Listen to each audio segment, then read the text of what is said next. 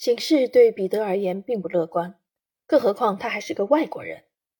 彼得出生在德国的领土上，他的父亲是德国人。他的姨母伊丽莎白在成为女皇之前带他去过俄国，于是这个路德宗教徒不得不改信东正教。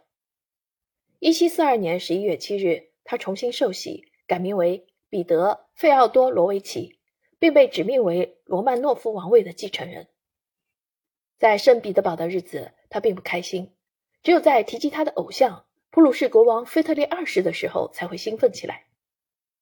对于他的姨母与波茨坦开明专制君主之间的七年战争，他感到灰心绝望，并选择了支持后者。这一举动使得伊丽莎白大为震惊。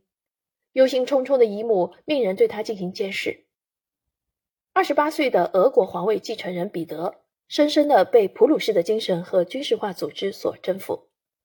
从几次大事件中，能感受到他对普鲁士带着敬畏的崇拜之情。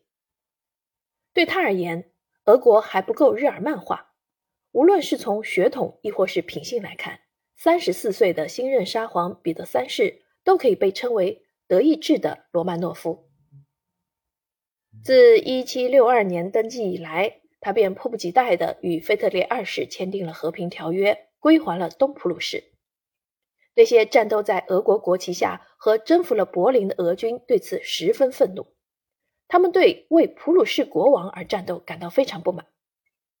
当人们得知新任君主强制俄军必须身着普鲁士军装，并接受德国人的命令的时候，惊愕蜕变成了熊熊怒火。人们不禁自问：选择了这么一个智力有缺陷的人来接替王位，是不是刚刚去世的女皇的严重失误呢？事实上，并不是。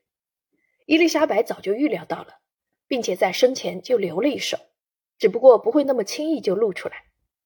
十五年前，女皇就对她这个狂热的外甥的种种缺陷和古怪行为有所察觉，于是为他物色了一个妻子，以弥补他的不足。通过负责寻找珍稀鸟类的明肖森男爵，伊丽莎白为他变化无常的外甥，在一七四五年八月二十五日娶了一个地地道道的德国公主。这位德国公主于一七二九年四月二十一日出生在奥德河畔的西波美拉尼亚首府斯德丁，她名叫索菲亚·奥古斯塔·弗雷德里卡。她的父亲是普鲁士军队中的一个囊中羞涩的少将。带领着一个军团。他的母亲乔安娜·伊丽莎白属于赫尔斯泰因戈托普亲王家族。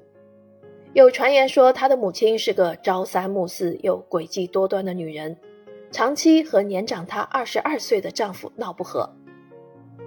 当时的流言蜚语信誓旦旦地声称，未来的叶卡捷琳娜二世其实是菲特烈二世的女儿。然而，这个传闻并站不住脚。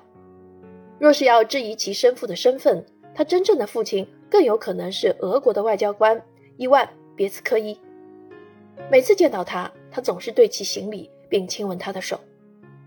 成为女皇之后，在她出席的场合上，达官显贵必须保持站立以示尊敬，然而她却允许这名男子坐着。在家人间，索菲亚·弗里德里卡的昵称是“飞起”。她受到了极佳的教育，法语口语与写作能力俱佳。能用意大利语交流，也能理解英语。他个性鲜明，知道如何在适当的时候引起注意。他的唯一缺点是没有音乐家的耳朵，然而他的智慧让人印象深刻。虽然没有嫁妆，但是索菲亚公主带来了可以与彼得大帝媲美的头脑。